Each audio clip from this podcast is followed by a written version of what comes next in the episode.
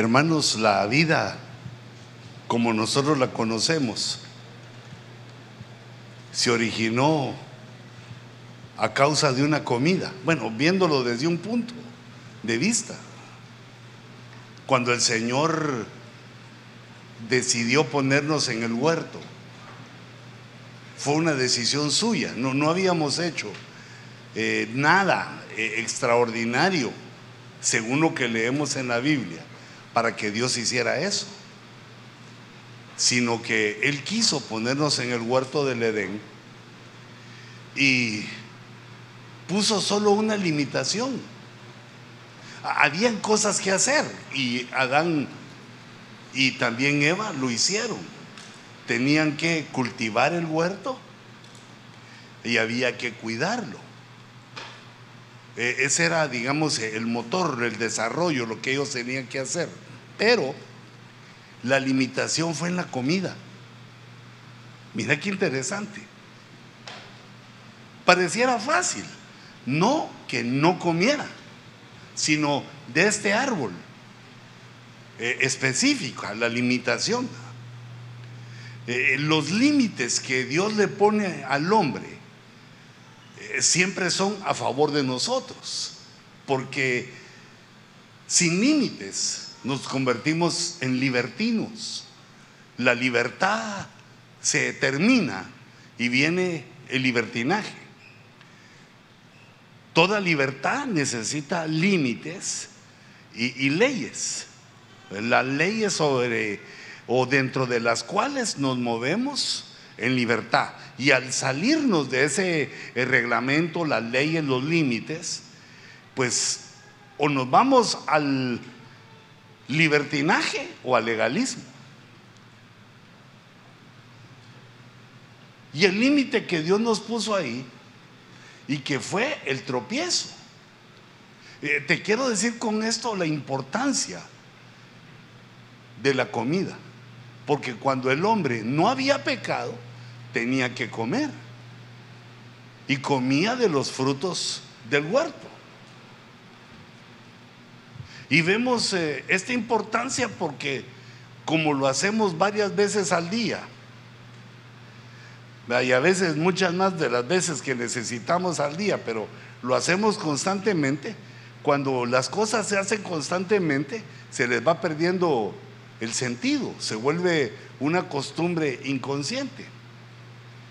Entonces, vemos cómo la mujer de pronto está delante de la serpiente y la serpiente le está hablando de, de comer, de que, ¿por qué no comen el fruto de que Dios dijo que no. El fruto estaba prohibido, pero la acción que tenía que hacer el hombre era comer. Y la mujer le respondió a la serpiente y le dijo, del fruto de los árboles del huerto podemos comer, podemos comer. No, no es que nos esté matando de hambre, no es que nos esté eh, Dios eh, quitándole el placer del gusto. Podemos comer. Pero del fruto, aquí está, eh, está el límite, hay un límite. Pero del fruto del árbol que está en medio del huerto, ha dicho Dios, no comeréis de él, ni lo tocaréis para que no muráis. Había una consecuencia. Todos los límites que se transgreden tienen una consecuencia. No se puede evitar esa consecuencia. Y entonces aquí le dice Eva, le dice, lo que Dios nos dijo es lo siguiente, que si comemos de lo que está prohibido, moriremos. Eh, el morir, la palabra morir, eh, tiene el significado, varios significados. Uno es de ir al cementerio, a la tumba, el lapso de vida de los seres. También la muerte nos habla de la muerte segunda, que es un lugar de eterna perdición para los que no reciban al Señor Jesucristo como su Dios. Pero también la muerte, literalmente su concepto, es de separación, es de separar.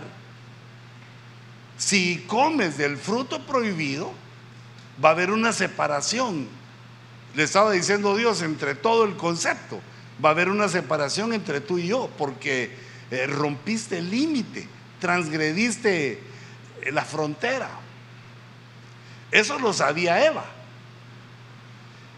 Y en el verso 4 dice, y la serpiente dijo a la mujer, ciertamente no moriréis. Eh, le, dijo, de inmediato no te vas a morir. Era una media verdad. Porque, digamos, el adversario se mueve con la estrategia, el engaño. Hacer que la mentira parezca verdad o mezclar la verdad con la mentira o decir una verdad incompleta. Se vuelve engaño. Entonces el engaño fue, ciertamente no morirás. Pues Dios sabe que el día que de él comáis, serán abiertos vuestros ojos y seréis como Dios, conociendo el bien y el mal. Y nosotros sabemos pues que lo que sucedió, que se comió del árbol y la consecuencia fue salir del huerto. Y vino lo que Dios había dicho. Sobrevino la separación con Dios y luego la muerte. Pero también ocurrió que se abrieron los ojos porque ellos vieron que estaban desnudos, situación que no se habían dado cuenta antes. Se abrieron los ojos para ver otras cosas, sí, cambió eh, eh, por eh, el hecho de comer lo que estaba prohibido. Pero no solo eso, no fue así. Luego, digamos, cuando Dios le habla a Noé, también le prohíbe comer. Le dice, sangre, no vas a comer. Sangre, no vas a comer. Y le expone algunos animales que no debe comer. Bueno, el problema de Noé no, no fue eh, la comida, se fue el diluvio, que vino el diluvio por el pecado sexual, pero lo que Dios le había dicho a Noé también fue limitaciones en la comida. Ay, hermano, eso a mí como gordito me cae, pero en el puro pecho. Pero de todos modos, no, no, no podemos ser ciegos a esto. Y fíjate, luego más adelante en el tiempo, cuando Dios trata con Israel, también les dice, estos animales son inmundos, no quiero que coman de esto. Siempre Dios pone un, una frontera, un hasta aquí, lo que sí y lo que no, aunque siempre nos deja más lo que sí. Por eso es que Pedro no quería comer la comida de los de los gentiles, porque él estaba con lo que Dios le había dicho a Moisés, que habían animales inmundos y que de esos no debía de comer. Y, uno de los animales inmundos eh, más sabrosos, pues es el chanchito, de ahí viene el chicharrón. Ay, Dios, con tortilla y aguacate es algo maravilloso eso. Con una ayudadita. Ya frijol, ya todo lo demás, pero date cuenta que el punto era de esto no para Israel. Pero ahora viene el Señor y por medio de Cristo libera eso. Libera, bajan, le bajan el lienzo a Pedro y le dicen, mata y come. Ya puedes comer de todo excepto sangre. Aún hay limitación. Que no comamos sangre, nos pide el Señor. Ya, y algunos les gusta mucho los embutidos que tienen sangre. Y, bueno, para todo, todo hay, porque uno se hace su propio gusto en la vida, pero lo que yo les quiero marcar es que hay límites. La comida es peligrosa. Y no la podemos hacer a un lado, porque es como como vivimos. Es la que recupera nuestras fuerzas. Digamos, el alimento, lo que hace en nuestro cuerpo es que se transforma en las células. Las células viejas se van cayendo, las vamos dejando tiradas, son invisibles y los alimentos nos dan nuevas células eh, para que nos crezca el cabello, nos crezcan las uñas, para que los jóvenes crezcan. Y uno cuando ya no es joven también crece, pero a lo ancho. No para uno de crecer. Pero digamos, vemos en la escritura que la comida tiene un impacto a nivel de cuerpo, de alma y de espíritu. Por ejemplo, yo hice aquí un mi cuadrito, pero eh, digamos así, eh, eh, no, no, no tan profundo, sino que solo le demos una miradita. Por ejemplo, en Eclesiastés, Salomón, pensando en esto, en el problema alimenticio, en los desequilibrios, en el no respetar los límites, dijo, escribió esto, bienaventurado tú, bienaventurada tú tierra, cuyo rey es de noble cuna y cuyos príncipes comen a su debida hora para fortalecerse. Comen a su debida hora para fortalecerse. Pues de ahí lo que quiero arrancar el pensamiento es que la comida es necesaria porque fortalece el cuerpo. Sin comida nos desmayamos. No, no se puede. No se puede. Recupera las fuerzas. Entonces, eso es una situación que ocurre cuando comemos eh, en el cuerpo.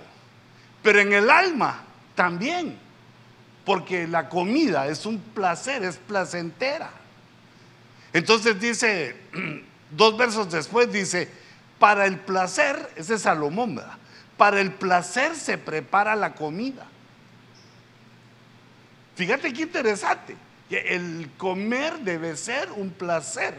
Por eso Dios puso en nuestra lengua, le puso una serie de nervios y de, y de glándulas para que podamos discernir una gran cantidad, un amplio espectro, dicen los estudiosos, de sabores, ácido, dulce, salado, agridulce. Tenemos una capacidad extraordinaria para recibir los sabores y los sabores se convierten en un placer.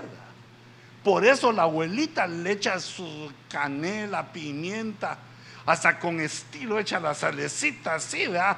Parte le cae en, la, en el mandil y la otra en la olla, ya sabe cuánto, porque no, no solo es comer, sino que el sabor le da placer y el placer, digamos, ya la siente, la disfruta el alma. El alma es la que se siente, eh, digamos, inspirada con una comida. Llega uno a comer, digamos, llega uno al Lion, siente el olorcito, va a taco de, taco de viernes, ¿verdad? Entonces, eh, eh, el cuerpo necesita porque se le está acabando el combustible, pero es el alma el que dice, mm, mm, yo quiero, qué rico, lo quiero disfrutar para el placer se prepara la comida. No solo nos tiran la zanahoria y la papa ahí para que nos comamos la cebolla como que fuera manzana. Se prepara la comida y el vino alegra la vida y el dinero da la respuesta para todo. Bueno, pero yo lo que me quería referir es que la comida es un placer para el alma. Pero eso viendo el alma humana, el alma carnal. Ahora Jesús nos revela otro placer que tiene el alma, pero es un placer espiritual. Eh, eso lo vemos cuando en Juan Jesús dijo, yo tengo una comida que vosotros no conocéis. Mi comida es hacer la voluntad del que me envió y llevar a cabo su obra. Mi comida es obedecer. Eh, es decir, que la comida no solo son las hamburguesas. Que la comida no solo es lo que ingerimos, sino que también espiritualmente hay otro alimento, solo que el alimento de la obediencia no fortalece el cuerpo, pero sí fortalece el alma. El hacer tu voluntad, oh Jehová. Bueno, y aquí lo dice Jesús. Este alimento que ustedes no conocen, esta comida que ustedes no conocen es hacer la voluntad del que me envió. ¿Y quién lo había enviado? El Padre. Hacer la voluntad de Dios es un alimento para el alma, pero no podemos dejar de comer para el cuerpo. Eh, yo creo que esos dos hay que recibirlos al mismo tiempo. El placer del alimento y también el placer de hacer la voluntad de Dios, porque eso fortalece nuestra alma. Y en Juan 6:55 vemos la otra comida que el Señor nos dejó en el nuevo pacto. Que cuando dice, porque mi carne es verdadera comida. Verdadera comida. Fíjate ese adjetivo de verdadera, de verdad. No, no solo real, sino que verdadera. Lo verdadero, lo, lo de la verdad está íntimamente ligado a lo del cielo, a Dios. Mi carne es verdadera comida y mi sangre es verdadera bebida. Y ese es un alimento que lo tomamos con el cuerpo, pero redunda en lo espiritual. Es un alimento para el espíritu, la Santa Cena. La Santa Cena que hoy vamos a celebrar. Pero este asunto de comida no, no, no viene a ponerte dieta. Merecería una camorra hebrea si te propusiera una dieta. Porque se nota que yo no la sigo. Camorra hebrea es así, ¿te recuerdas cómo son las camorras? ¿va? Que todos se juntan y le pegan así. Solo que las camorras hebreas son con picayelo para que sienta duro. Entonces, lo peligroso de la comida es que tiene un significado espiritual. ¿Verdad? No es que uno se sirva dos veces. Es que las hermanas también cocinan muy rico. Ellas también tienen la, ellas tienen la culpa también. Y como para el placer se prepara la comida. Y te das cuenta cómo las hermanas cuando cocinan y a uno le gusta, sonríe, Se sienten felices. ¿Le, ¿Le, gustó, apóstol? Sí, qué rico, ¿no tenés otro poquito? Claro, o sea, porque su trabajo de preparar funcionó. Qué bonito estar hasta aquí otra vez, ya no les he hecho el COVID. Entonces, hermanos, como les vengo trayendo que desde el, desde el paraíso está la situación de ponerle atención a la comida, es porque la comida tiene un significado espiritual no, no uno, muchos significados espirituales. Cuando comemos, estamos dando algo también ceremonial, algo también espiritual. No solo es de que uno se acabe el taco, sino que, bueno, pero fíjate, por ejemplo, no, no por ejemplo, sino que puse aquí el cuadrito con todas, mira, ah, solo que se me olvidó ponerla uno por uno, pero ahora ya muy tarde. Cuando uno está comiendo con otra persona, si empezamos desde la izquierda, mira. Cuando uno trae a alguien a su mesa, hay una unción como de adopción. Así cuando tus hijos están a tu mesa, cuando tu mujer está a tu mesa y tú has trabajado para que haya frijoles, haya frijolitos con queso, crema, pan, tortilla, todo lo que te gusta, para que haya eso en tu mesa tú has trabajado, has dispuesto la mesa. Y ahí se mueve un espíritu de adopción, los estás atrayendo. E, eso se nota con el hijo de, de Saúl que le sobrevivió. Aquel muchacho que lo habían botado de chiquito. La dama que la cuidaba, que lo cuidaba, se le cayó en la huida. Y Mefiboset quedó cojo para toda su vida. Entonces no podía producir bien, no podía trabajar bien, era cojo. No, no le funcionaban los, dos, los dos pies. Se lastimó y nunca volvió a ser igual. Y entonces viene David y cuando él llega al trono, le habla y le dice, por amor a tu padre David, mira qué lindo tener un amigo así. Por amor a tu padre Jonatán, dijo David te voy a hacer bien a ti. Te devuelvo las tierras de tu abuelo.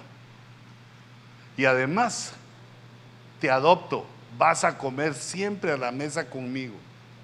Te invito a mi mesa. Eh, entonces vemos cómo el comer juntos quiere decir que te adoptan, que estás siendo adoptado. Quiere decir también en la segunda, de acuerdo a Éxodo 24:11, que hay una comunión en este caso del ejemplo, una comunión con Dios. Pero cuando uno se sienta a la mesa, está en comunión con otros. Por eso es que la Biblia dice que no debemos estar, no debemos comer así con los impíos, porque hay una comunión. Cuando hay gente impía, bueno, pero que no sea la familia, hijitos, la familia es aparte, va.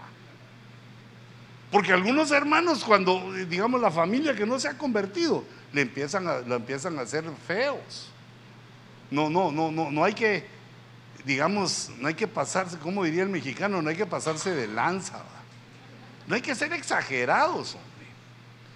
La familia tiene un nexo contigo y nuestra responsabilidad es que vean lo que Cristo ha hecho en nosotros, para que a su tiempo corran a Cristo. No, no a nosotros, tal vez van a aceptar por otro lado y van a ir a otra iglesia, pero ¿qué importa eso? Pero nosotros somos el testimonio. Pero entonces fíjate, cuando uno está eh, entre impíos, tiene que tener cuidado, porque ahí pueden pasar cosas. Sí se puede comer con ellos, pero hay que tener ese entendimiento que no podemos tener comunión, porque ¿qué comunión tiene la luz con las tinieblas?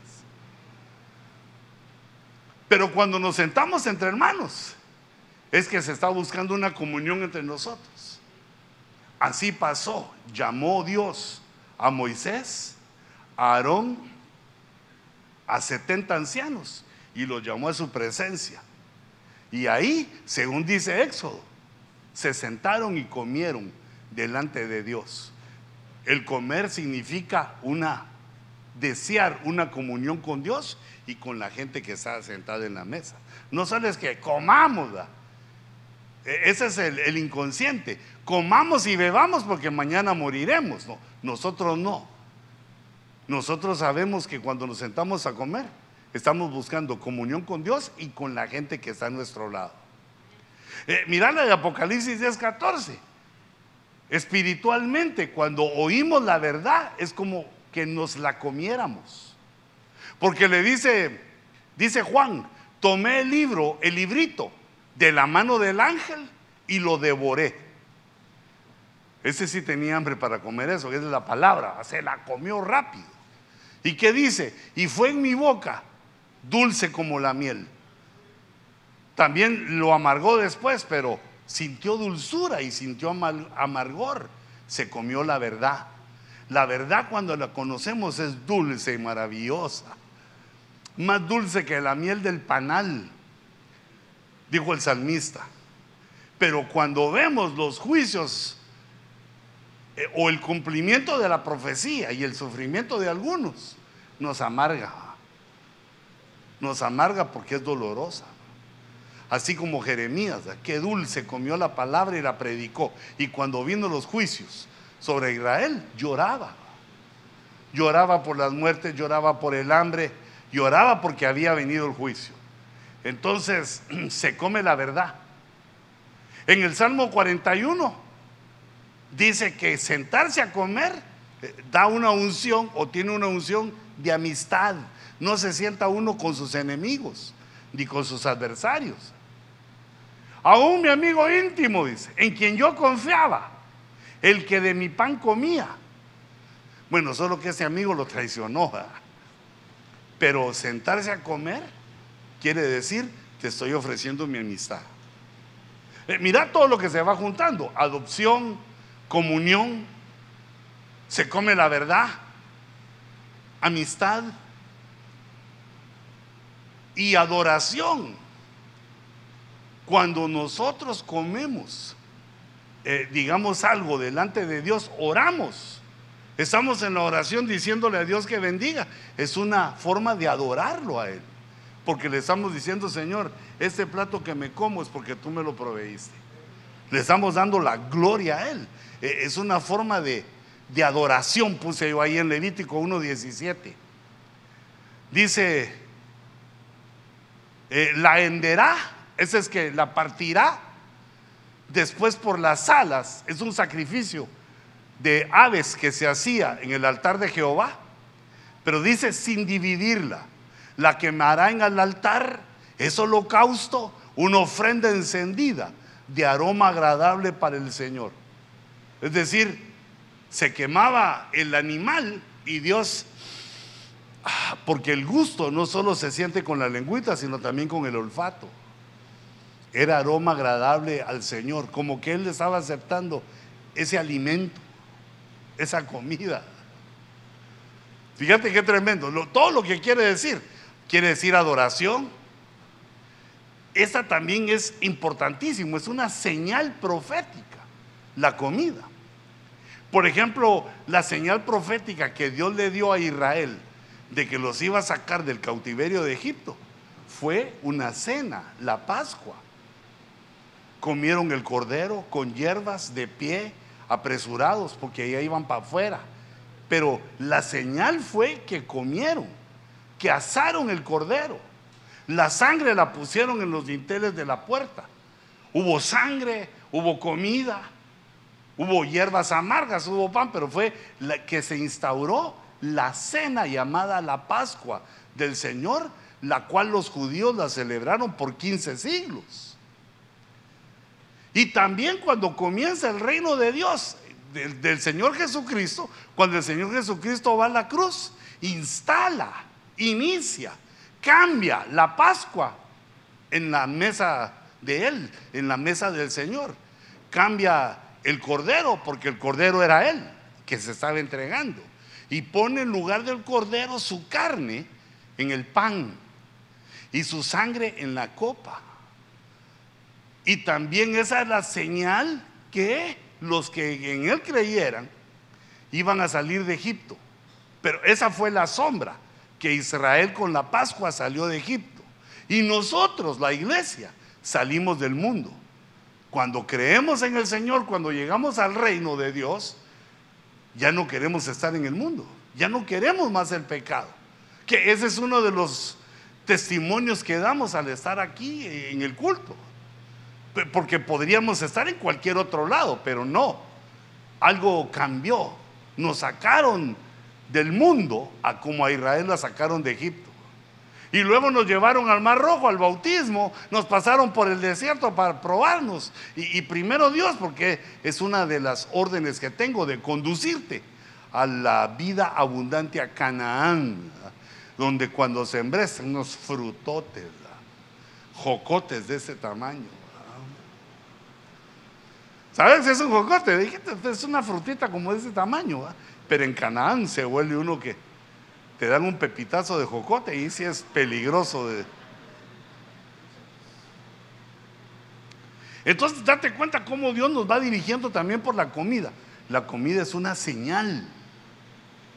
Cuando venimos a la Santa Cena, estamos eh, señalando o estamos certificando la señal que hemos salido del mundo, que Dios nos sacó de ahí. Y luego también vemos en 1 Corintios 11 el peligro. La mesa de los demonios. Ah, no, es la última, la mesa de los demonios. Primero Corintios 11, 26 es la Santa Cena. Porque todas las veces que comáis este pan y bebáis esta copa, la muerte del Señor proclamáis hasta que Él venga. Ya en nuestro nuevo templo eso va a quedar más alto para que lo leamos todo. Entonces yo, yo veía aquí en el final, 1 Corintios 10, 21, 10, 21. No podéis beber la copa del Señor y la copa de los demonios. Si la copa del Señor es el pacto que Dios hizo con su sangre. No podéis participar de la mesa del Señor y de la mesa de los demonios. Mira qué tremendo. La mesa de los demonios como que anula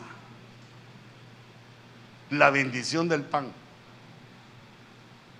Pero cuando nos hemos sentado a la mesa de los demonios? Que uno tenga conciencia, nunca.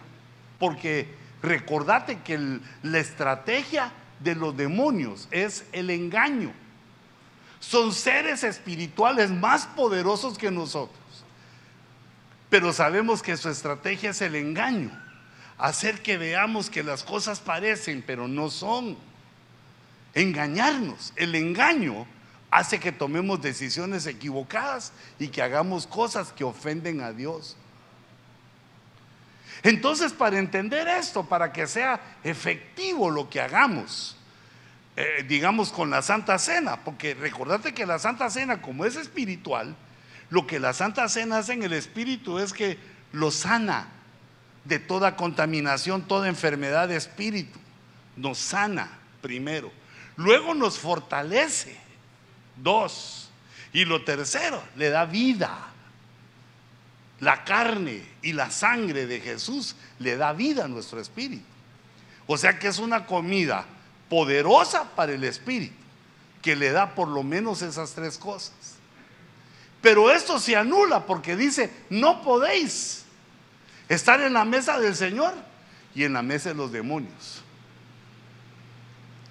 Y entonces, hermano, tenemos que entender o, debemos de ver que hay una conexión espiritual invisible entre la comida y los demonios. Pero ¿qué, ¿cuál es esa conexión?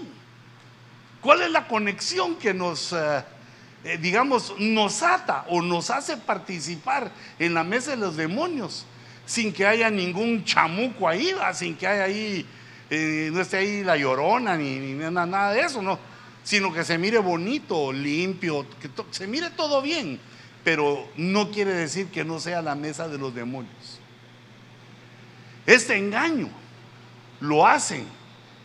Ya mucho, mucho decir demonio, es que demonios que los demonios. Porque la mayoría, o, muchos, digamos, de los cristianos, se amparan en que los demonios no existen. Vea que son ideas, que es la, eh, nuestra psiquis, que son nuestros miedos. No, no. Jesús respalda la existencia de los demonios. Y, no solo eso, sino que nos revela. Porque le dice a los, le dice a los judíos, ustedes dicen que yo por Belcebú, el príncipe de los demonios, ¿ah? Dijo hasta la jerarquía que los demonios tienen príncipe, porque digamos hacia la carrera todos dicen que es Satanás, que el Señor reprenda al diablo y a todos sus... No, los, los demonios son una creación caída que tienen sus propias jerarquías. Son una creación que cayó y entonces quedó, digamos, al caer, quedaron los que no se salvaron en el aire, en el ambiente. Y Dios les ha concedido algún permiso para que sean parte de la prueba que nosotros tenemos. Pero lo que yo quiero hacerte consciente y yo también hacerme consciente es que hay mesa de demonios y que no debemos sentarnos a esa mesa. Pero la conexión, quiero ver si la puse aquí, aquí está, mira. La conexión espiritual entre los demonios y la comida es la idolatría. La idolatría, pero no es la idolatría así eh, risible, ¿verdad? Que aunque eso da como temor, de ver que hay una estatua y que alguien eh, se postre o, ore o le tenga algún respeto a la estatua, que piense que es algo la estatua. Sí, da un poco de temor ver ese, esa ignorancia. Hijitos, nosotros no debemos temerle a nada porque nuestro Dios es invisible y poderoso porque Él quiere que se le adore y que se le tema en espíritu y en verdad, no que sea visto. Pero hay otras idolatrías. Digamos de la idolatría que la mayoría de nosotros salimos es de, estatuas y de santos. A los que se les pone la fe, a los que se les pide las cosas. No, no, no quiero pelear con eso, sino que yo sé que si naciste de nuevo, entendiste eso por el Espíritu. Que Dios es Espíritu que Dios es amor y que lo que Él quiere es la correcta adoración. Pero entonces vienen los demonios y se meten con la idolatría. La idolatría, eh, digamos, es una herramienta diabólica que la utilizan los demonios. O sea que no nos dicen comed esta comida porque esta, esto no le agrada a Dios. Con esto te vas a hacer enemigo de Dios, con esto no va a servir la Santa Cena. No, no, no nos dicen eso, sino que eh, nos meten costumbres idolátricas o de idólatras. Pero esto no lo está haciendo ahorita con nosotros, sino que esto viene de generaciones anteriores. Quiere decir que las fiestas de idolatría, cuando nosotros participamos y comemos en las fiestas, digamos que son entregadas a ídolos, que son religiosas. Digamos, de esta fiesta no estoy hablando yo del Día de la Madre, va. El Día de la Madre no es una fiesta religiosa, sino que es una fiesta a toda madre, ¿verdad? Porque es el Día de la Madre. Como los mexicanos dicen, es bien padre, ¿va? Pero los eh, centroamericanos decimos a toda madre, ¿va? O sea que la madre solo hay una. Va, entonces siguen hijitos. Cuando vienen las fiestas que son comunes a la sociedad, pero son fiestas de idolatría. Ese es el engaño con el cual el enemigo nos hace participar en su mesa. Digamos, hay otras que, algunas que son, digamos, burdas, como por ejemplo que ya viene Halloween. Porque digamos, cuando uno como cristiano mira que brujas, que embrujos, que Frankenstein, que el hombre lobo, cosas así de, de, terror, de miedo y del mal, va, diablos y toda esa cosa.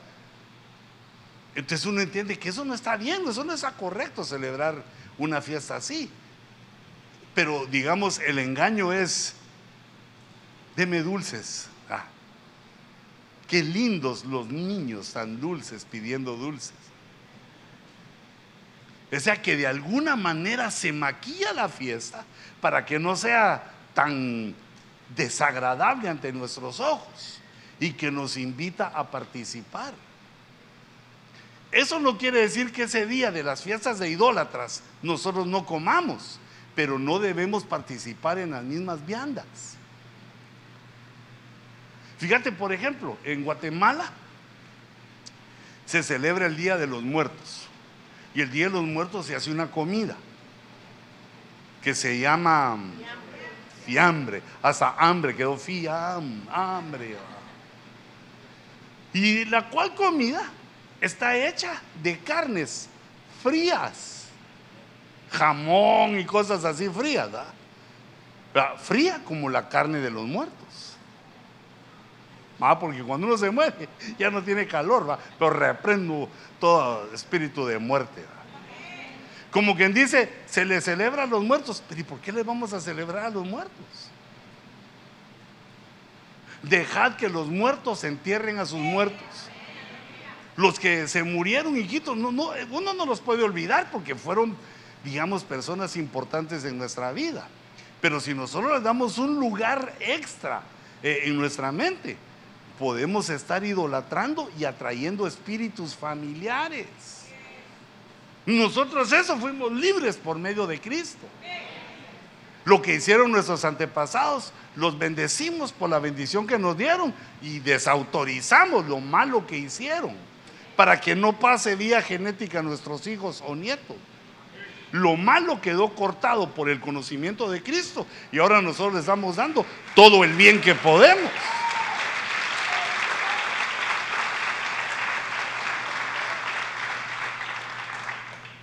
Y entonces, bien dice el apóstol Sergio, dice, no, pero ese es un engaño del diablo porque si a, uno le gusta la comida, digamos esa comida, el fiambre, si a uno le gusta, ¿y por qué no se come en otra época?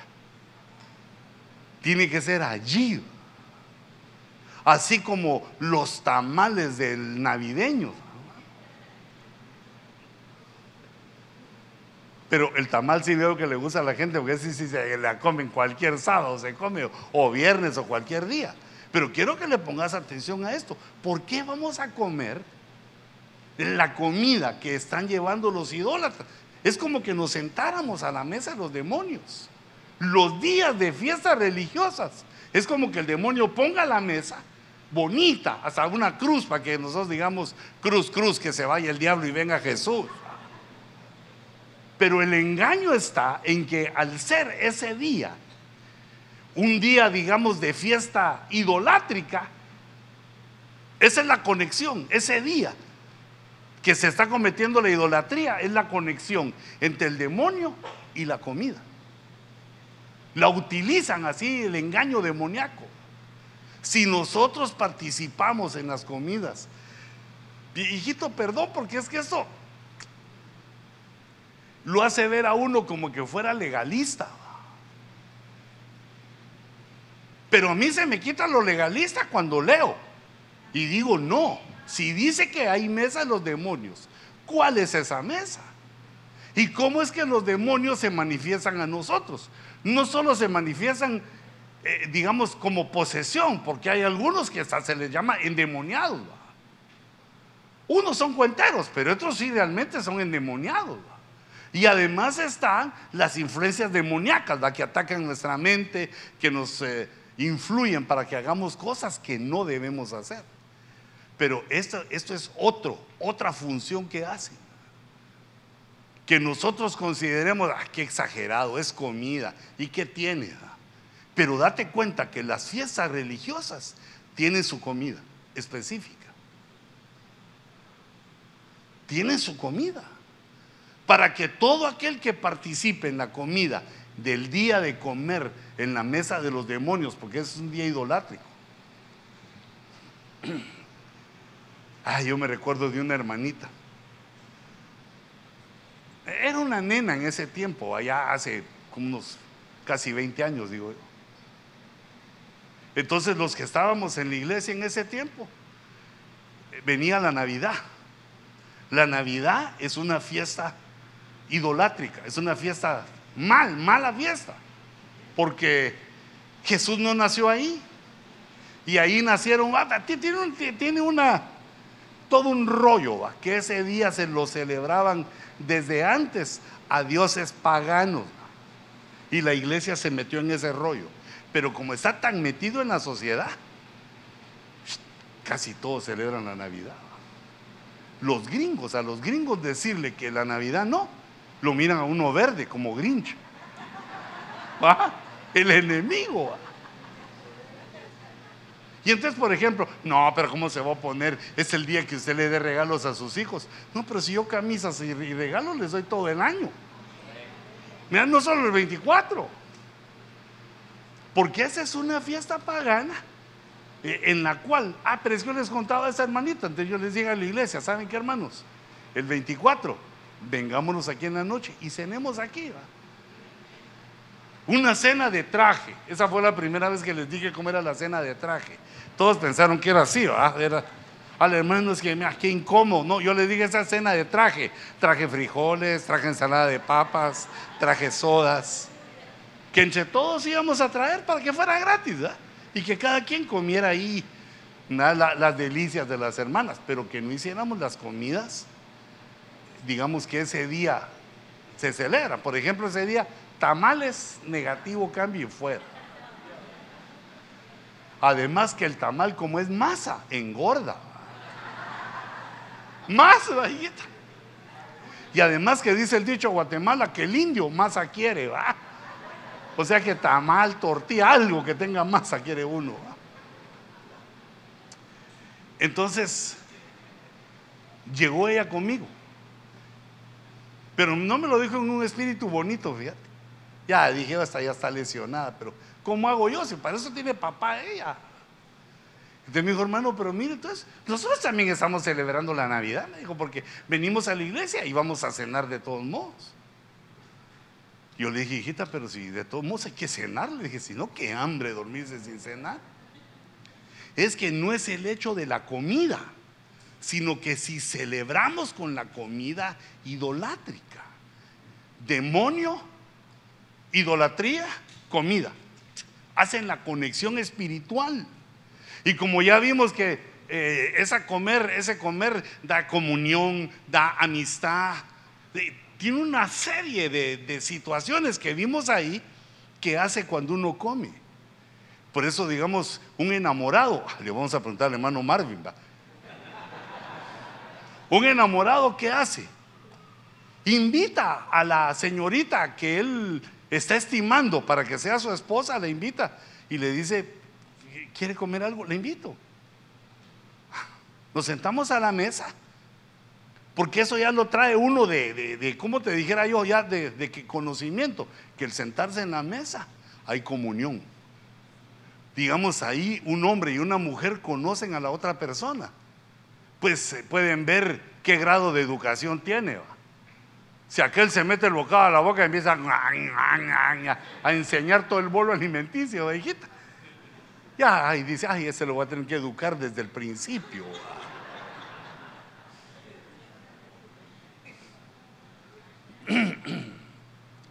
O, o si no, hermano, que agarra la tortilla así como que agarra así la tortilla en la mano como que fuera guante de béisbol y lo tira al plato y lo que agarra. Puro Tarzán. Cuando le ponen el tenedor y el cuchillo se les queda viendo así como... Hay que reparar un carro. Ese se parece al tridente de, Poseidón, el dios del mar. Si no, no sabe ni para qué sirven, ¿va? pero es que eso se aprende. Entonces, digamos, eh, la mujer y también el hombre, ven, va. ¿Hasta dónde? ¿Cómo? Ay, pero hay un hermanito que no se me olvida, que el tenedor era su enemigo. Pero no, ya le enseñamos, no, es tu amigo, dale un beso, agarrarlo así, shu, shu, shu, shu. Porque depende cómo aprende uno. Aquel vos cuando mira, miraba los tacos ahí, no, ni siquiera la tortilla, sino que con los dedos. Dije, vos eso lo hacen los hindús. Sí, me dijo, por eso lo hago yo, que soy indocumentado. Pero no es eso. No, hijo, no se come con las manos. ¿Por qué? Tan sensible que es usted. No, saber ni qué has tocado. Las manos es con lo que tocamos todos. Y, mira, nos enseñaron a lavarnos más las manos con el COVID. Saber ni qué tocaste, le dice a la mano. Saber si alguien fue al baño, te dio la mano y te dejó ahí todos los microbios. Y después vas a ir a meter la mano al plato.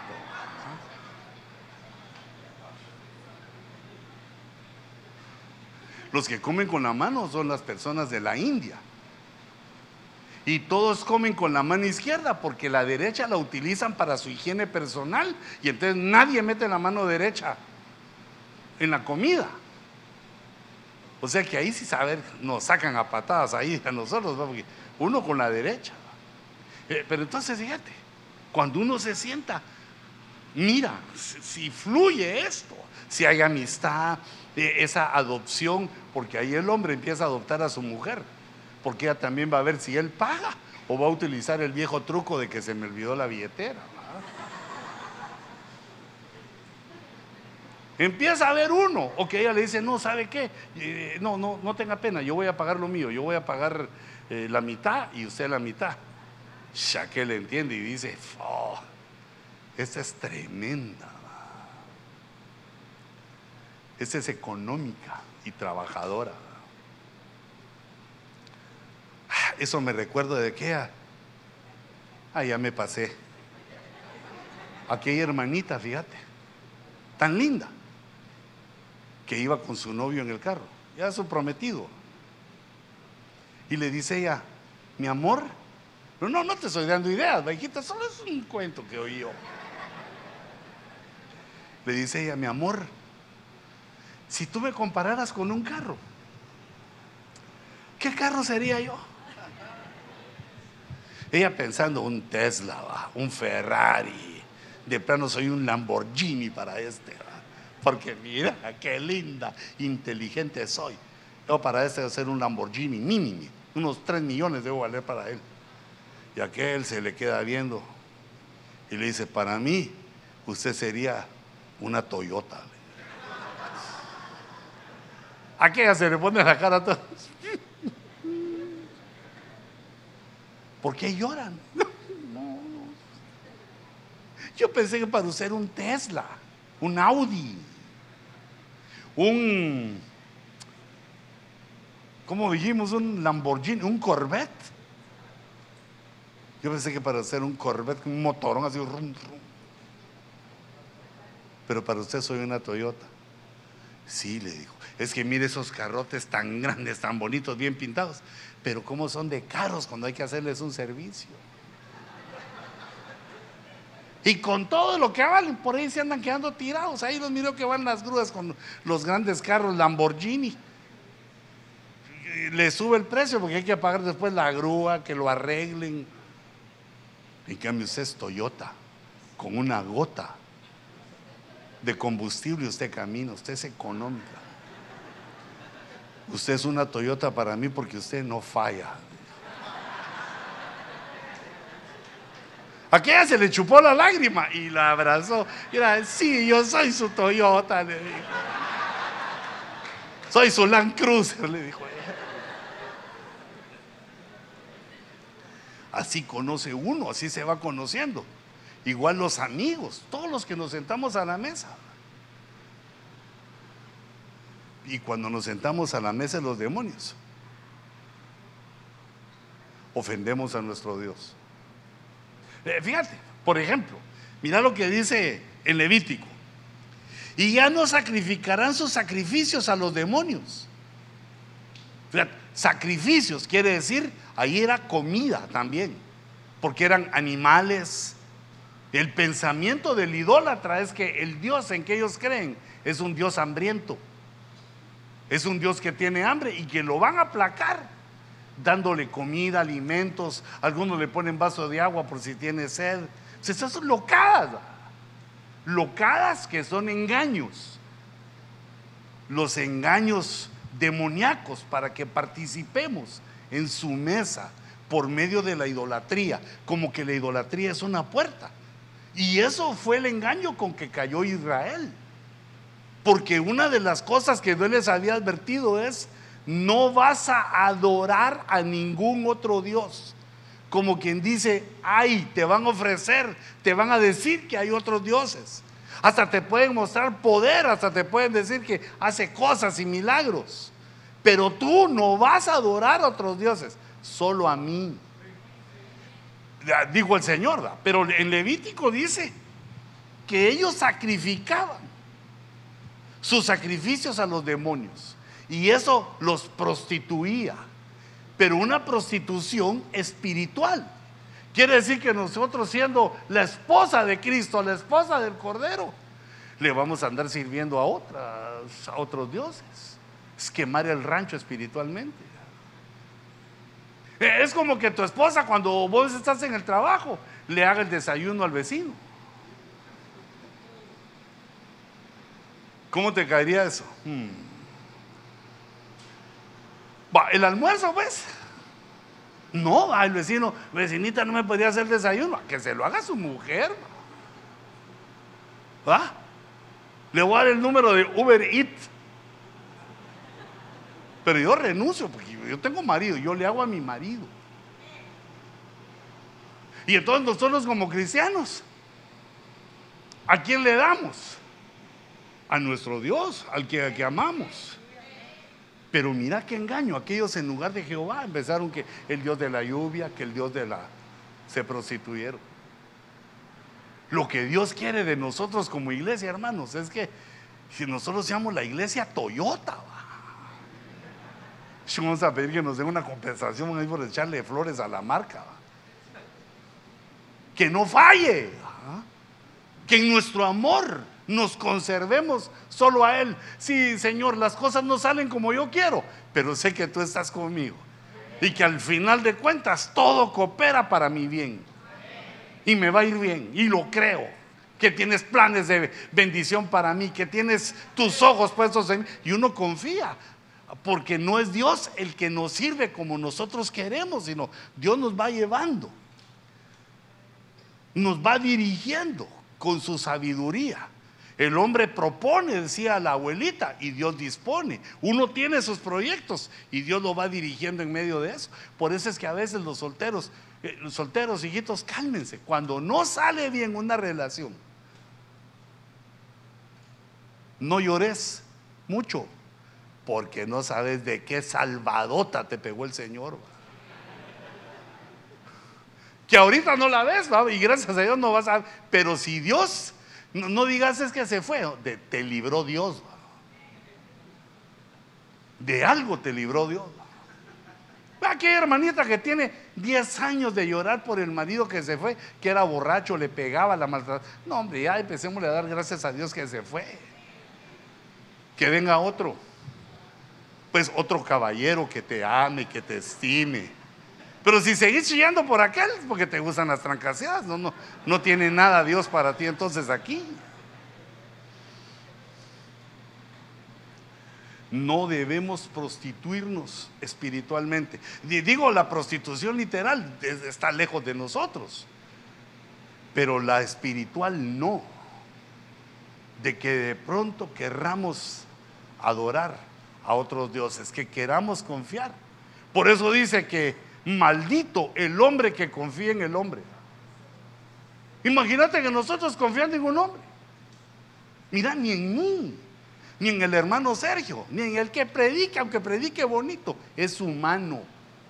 Nosotros representamos al que nos envió. A Él es al que le debemos nuestro temor y nuestra adoración. Y así el hombre no está, otro toma su puesto, seguimos adelante. Pero cuando uno, cualquiera que ya nació de nuevo, que ya es cristiano, empieza a confiar en otros, se prostituye. Y es la mesa de los demonios, porque sus sacrificios se van a los demonios. Segundo libro de Crónicas 11:15 dice, y Jeroboam, ese fue un rey de Israel, designó sus propios sacerdotes para los lugares altos, para los demonios. Mira qué descarado este Jeroboam para los demonios, puso sacerdotes para los demonios y también para los becerros. Había hecho la estatua de dos becerros, las estatuas de dos becerros, pero además él sabía que habían demonios y los sacerdotes ministraban a los demonios. En el Salmo 106 dice, sacrificaron a sus hijos, mira, como comida. Sacrificaron a sus hijos y a sus hijas, a los demonios. Mira qué engaño. Yo, yo me quedo hasta enojado de pensar. ¿Cómo es posible que alguien que haya tenido el concepto de Jehová, de Dios, como que esos eran hebreos, que oían la prédica, la lectura constante del Antiguo Testamento? ¿Cómo es posible que hayan entregado a sus hijos a los demonios?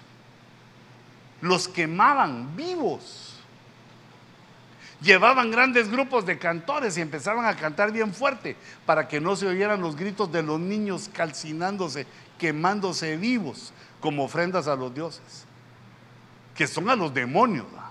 Esa sí fue la última que hicieron que eh, les dijo Dios, esa sí no se las aguanto. ¿Acaso son suyos los hijos? Les dijo, yo se los envié para que los cuidaran, pero los hijos son míos cuando la sociedad, cuando la civilización empieza a matar hijos, es a, abortarlos o a quemarlos, como sea, como le pasó a Israel, está en las últimas antes de que le venga el juicio. Pero en el Nuevo Testamento, en 1 Corintios 10, 20 dice, no dice, sino que digo que lo que los gentiles sacrifican, lo sacrifican a los demonios y no a Dios. La mesa de los demonios está servida en las fiestas idolátricas, en los corazones idolátricos, en los hombres que ponen su confianza en los demonios. Y que es algo que también puede venir sobre nosotros. No podés, dice, no, nadie puede participar en la mesa del Señor y en la mesa de los demonios. Entonces ahorita en este último trimestre del año comenzamos una serie de fiestas que son de idolatría. Digamos en Guatemala hay uno que se llama la quema del diablo. Ya descarado. ¿ah?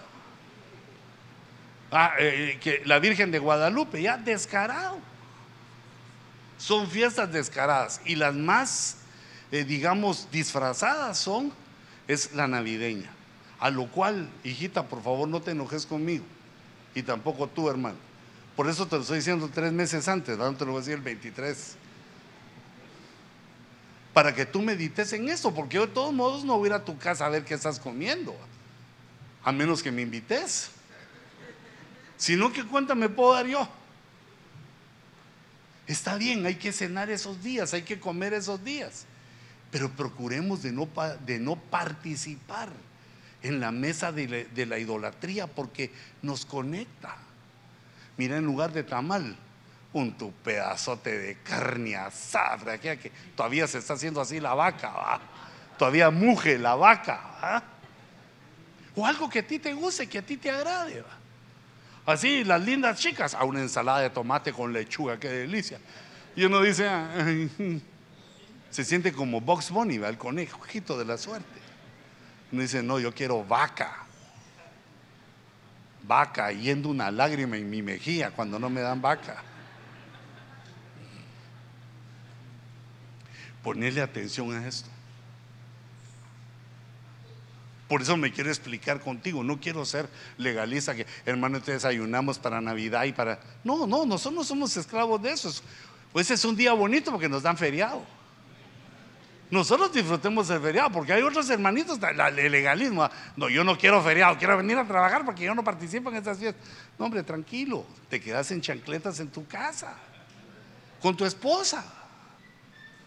Puedes salir al balcón o al patio, al, donde querrás, o salís con ella. Es un día de asueto, pero no debemos participar en la comida. Yo te lo quiero enseñar porque dice que no debemos sentarnos a la mesa de los demonios. Y te quiero decir cuál es. Es la mesa de las fiestas de idolatría que celebra el mundo. Y te recuerdo, el Día del Padre no es idolatría. El Día del Apóstol tampoco. No, pues, o sea, son los días que nos queremos, va. Son los días que mostramos nuestro aprecio. Digamos, el día de tu cumpleaños no es idolatría. Ah, no, hermano, porque si comemos pastel, entonces comamos algo salado. No, no, eso no, eso no es nada idolatría, es el que cumpliste un año más, va. O sea, entendiendo bien cuál es el punto de la fiesta. Si es fiesta de idolatría, que te sentes para participar con los demonios.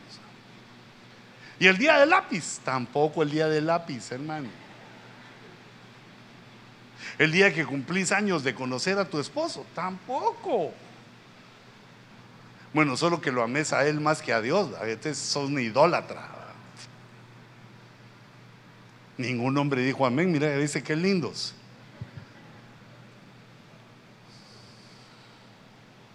Porque sabiendo eso, podemos participar en esta mesa. De los 8 mil millones de personas que hay en el mundo, qué pocos tienen ese privilegio en el cual estamos nosotros. El privilegio de poder sentarnos a la mesa del Señor y ser bendecidos. Padre, bendigo el pan y la copa que tus siervos han traído, han preparado. Este manjar, tu mesa. Señor, esta mesa que nos acerca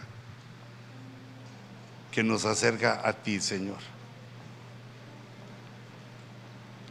La mesa que nos acerca, en la cual nos adoptas, en la cual nos permites tener una comunión, una comunión contigo. La verdadera comida, la verdadera bebida. Nos haces comer la verdad nos invitas a tu mesa para amistarte con nosotros, para ser como tu siervo Abraham, tu amigo, que podamos llegar a ser amigos tuyos, Señor. Porque el amigo es el que obedece, El amigo de Dios es el que le obedece. Señor, hemos traído esos elementos para adorarte, para recordar tu muerte y tu resurrección, para recordar tu cuidado con nosotros y tu promesa, para rememorar cómo iniciaste el reino de los cielos con tu evangelio. Nosotros hoy conmemoramos tu muerte y tu resurrección. Y Señor, por cuanto nos has llenado de tu espíritu, te ruego que nos alejes de toda idolatría.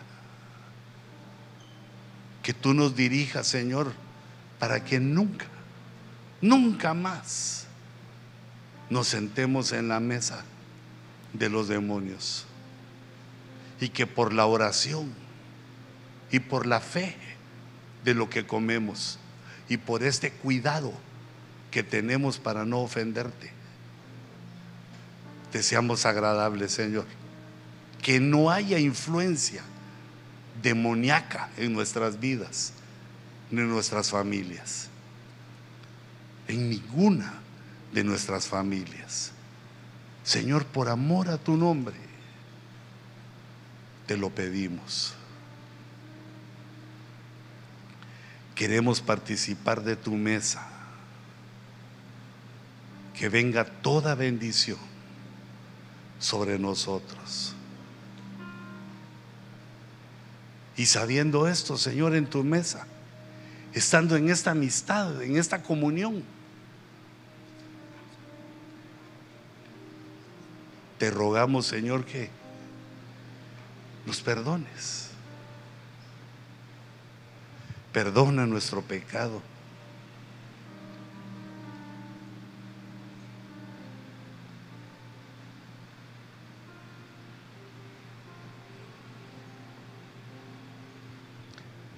Haz recordar a nuestra alma que te somos gratos, no por nuestro comportamiento, sino por nuestra fe que está siempre dispuesto a perdonar nuestras miserias, nuestros errores, que está siempre dispuesto para que a través del cuerpo y la sangre de Jesús sean limpios nuestro espíritu, nuestra alma y sano nuestro cuerpo.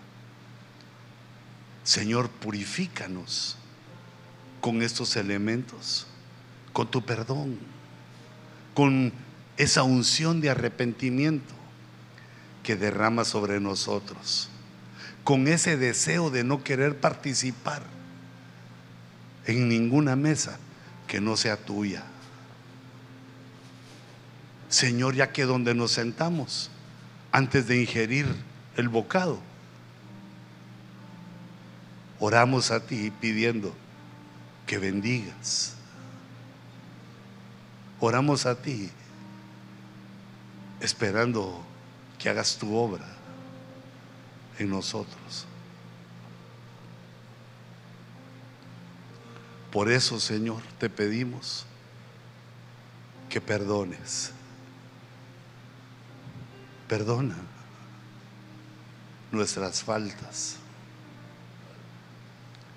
Perdona, Señor, si hemos sido demasiado crueles o enojados en nuestra casa, con nuestros hijos, con nuestro cónyuge. Danos el equilibrio, Señor. Danos tu entendimiento, tu sabiduría para hacer un buen trabajo en casa. Perdona nuestro orgullo. Perdona, Señor, nuestras desobediencias. Perdona, Señor, porque queremos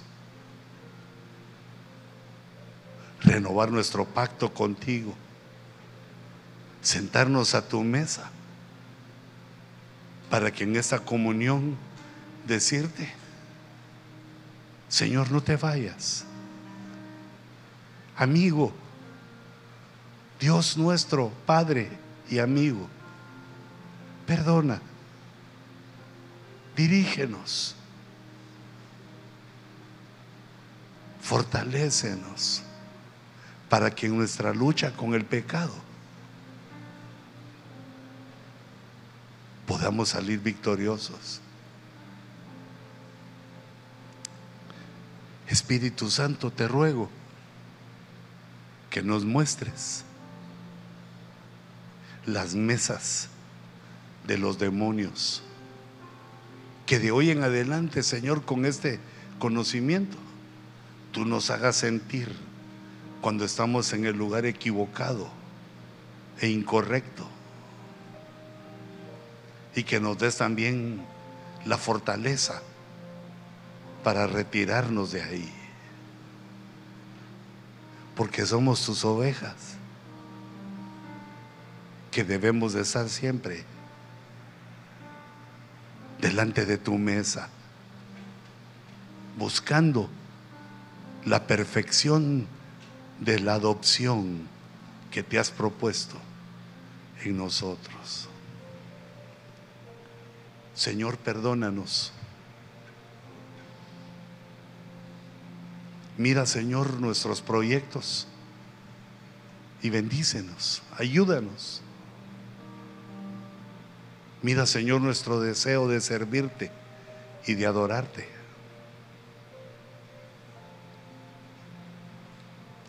Y concédenos tu perdón.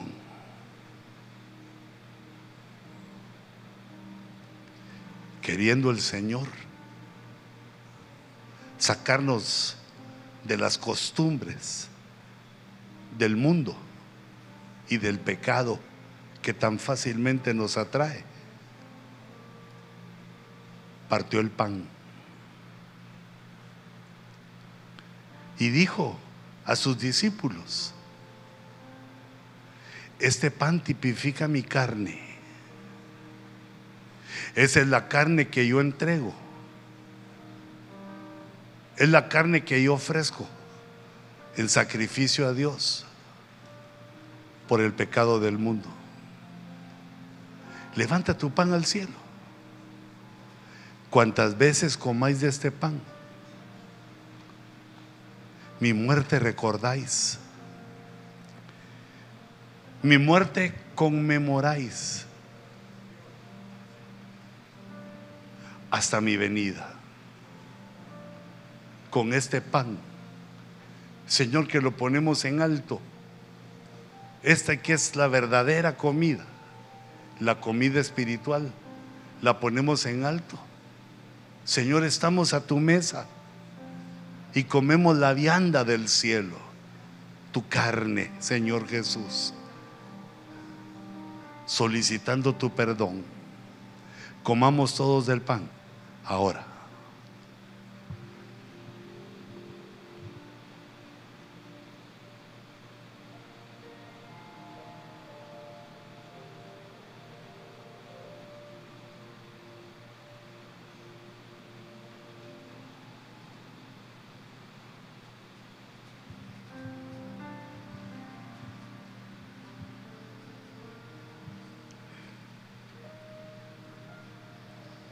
Así te recibimos, Señor, con dolor, con ira.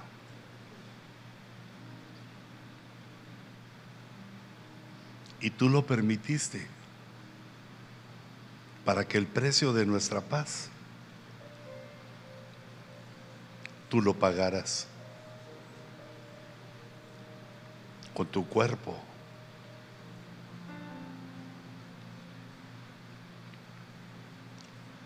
Así te recordamos, Señor, en la cruz, sufriente, en tus lágrimas, en tu sangre, en tu sudor, pagando nuestra culpa. Perdónanos, Señor.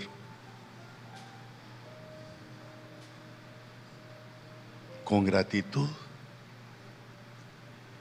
te rogamos tu perdón.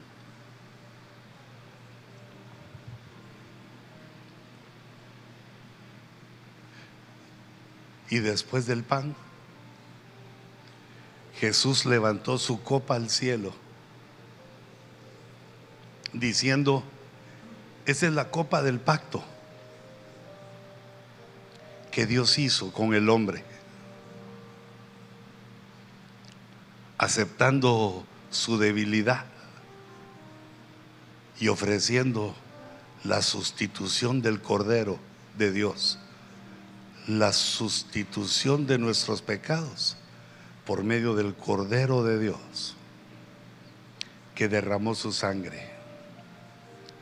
Cuantas veces bebáis esta copa, mi sangre, el jugo de la uva, la sangre de la vid, mi muerte y mi resurrección, proclamáis hasta mi regreso. Nosotros, Señor, con la esperanza de tu perdón y con la esperanza de tu bendición y la esperanza de tu venida, bebemos todos de la copa ahora.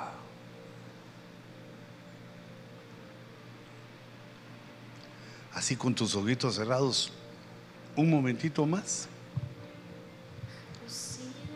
Mientras le decimos, gracias, gracias Señor. Tengo más tesoro. Gracias Señor.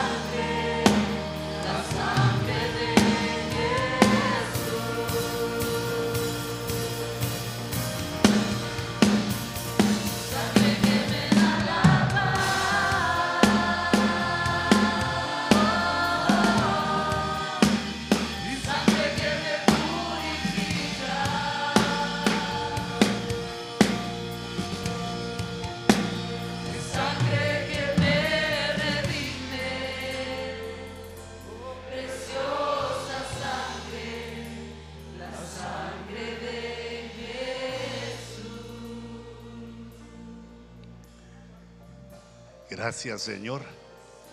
Tu sangre ha borrado nuestros pecados. Tu sangre ha dejado limpio nuestro espíritu, nuestro alma, nuestra alma. Y te rogamos, Señor, por nuestros enfermos. Te rogamos, Señor, que mires nuestros quebrantos de salud. Trae sobre nosotros una unción de salud. Manifiéstate como Jehová Rafa, el Dios que nos sana. Señor, por la hermana que tengo en mi mente, Señor, por la hermana Cuti, por la hermana Celeste, la hermana Anita, Señor, y todos los que sufren y que tienen algún quebranto de salud. Señor, equilibra nuestros fluidos, equilibra el azúcar de nuestra sangre. Señor, equilibra nuestro sistema nervioso, digestivo, todos nuestros sistemas. Bendice nuestros músculos y huesos. Trae una salud perfecta en nosotros. Que participamos de tu mesa con el temor que se te debe. Participamos, Señor, queriendo arrancar tu bendición. Sana, Señor, usa a los médicos, quita los dolores, que no haya dolor en medio de tu pueblo. El dolor primogénito de la muerte, la enfermedad, la rechazamos, Señor. Porque en la cruz fueron clavados los decretos que nos eran contrarios. En tu cruz fuimos liberados, Señor, de toda maldición. Que la sangre poderosa que has derramado nos sane y nos fortalezca. Yo bendigo a tu pueblo, Señor. Y todos levantamos nuestra mano en gratitud por tu perdón, por tus promesas, por tus cuidados. Te reconocemos, Señor Jehová, tú eres nuestro Dios. Señor Jesús, tú eres nuestro Rey y nuestro Dios. Espíritu Santo, tú eres nuestro Dios. Te alabamos y te bendecimos con gratitud. Gracias, Padre, en el nombre de Jesús. Amén.